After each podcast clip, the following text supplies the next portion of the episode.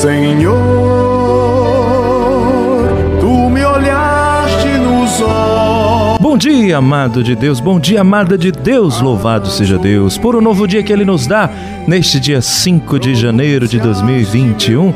Juntos estamos para mais uma reflexão do Evangelho. Eu espero que essas reflexões tenham surtido efeito na sua vida e que você tenha ficado cada vez mais íntimo da palavra de Deus e colocado em prática no teu dia. Espero de coração que essas reflexões estejam fazendo bem para você. Vamos a mais uma? Em nome do Pai, do Filho e do Espírito Santo. Amém. A reflexão do Evangelho do dia. Paulo Brito.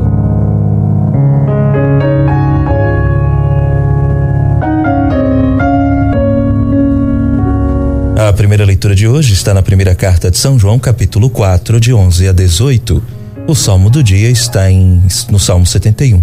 As nações de toda a terra hão de adorar-vos, ó Senhor. E o evangelho de hoje, Marcos capítulo 6, de 45 a 52. Meu irmão, minha irmã, nós temos hoje a, a continuação, continuação do evangelho de ontem. Né? O evangelho de ontem, Jesus multiplicou os pães e os peixes para cinco mil homens.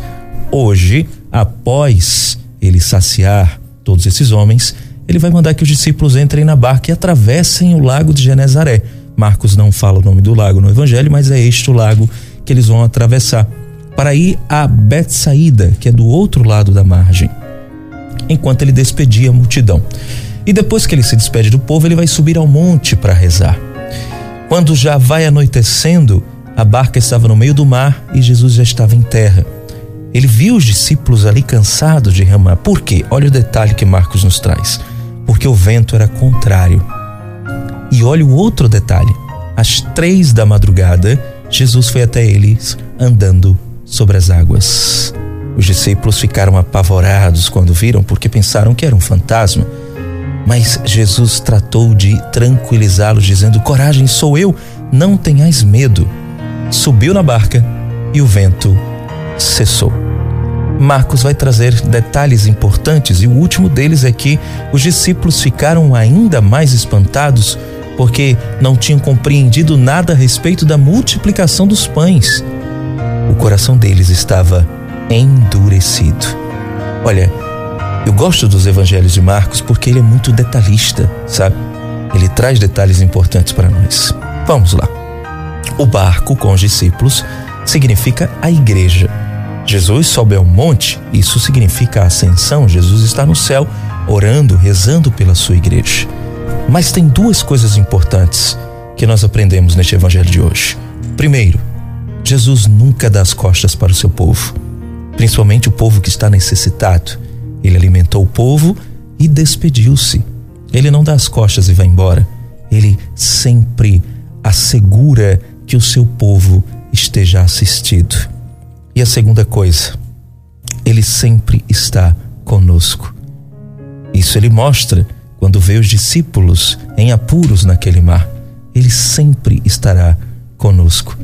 Os discípulos ainda não tinham compreendido que Jesus é Deus que veio até nós.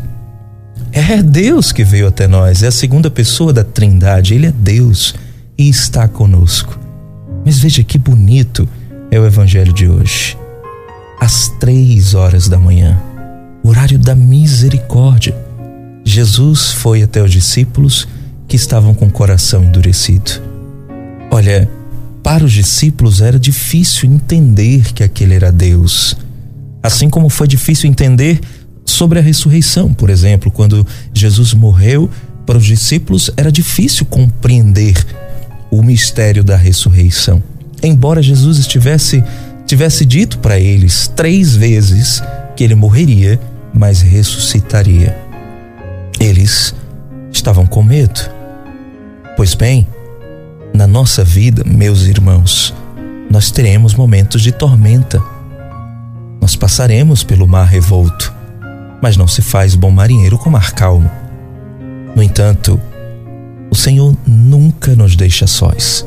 Ele age com a sua misericórdia e cessa o vento agitado da nossa vida, no nosso barco, que vai em alto mar, caminhando na estrada da vida até chegar ao céu.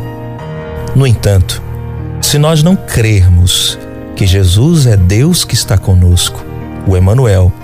Se nós não crermos que Jesus, como seu próprio nome diz, é o Deus que salva, se nós não crermos na ressurreição de Jesus plenamente e que ele tem poder para fazer todas as coisas, nós viveremos com medo.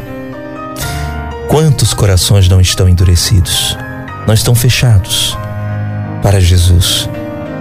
Portanto, que nós, discípulos de Cristo, possamos, na barca da vida e na barca que é a igreja, não ter medo, porque Jesus não desampara o seu povo e ainda nos encoraja.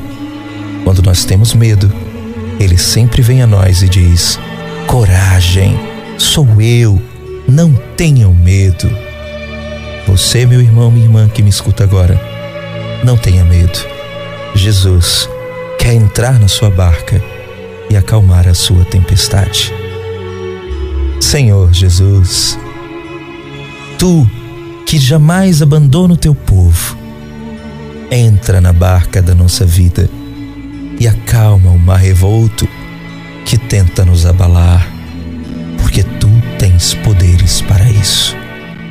Que assim seja. Em nome do Pai, do Filho e do Espírito Santo, amém. Que Deus te abençoe e te guarde.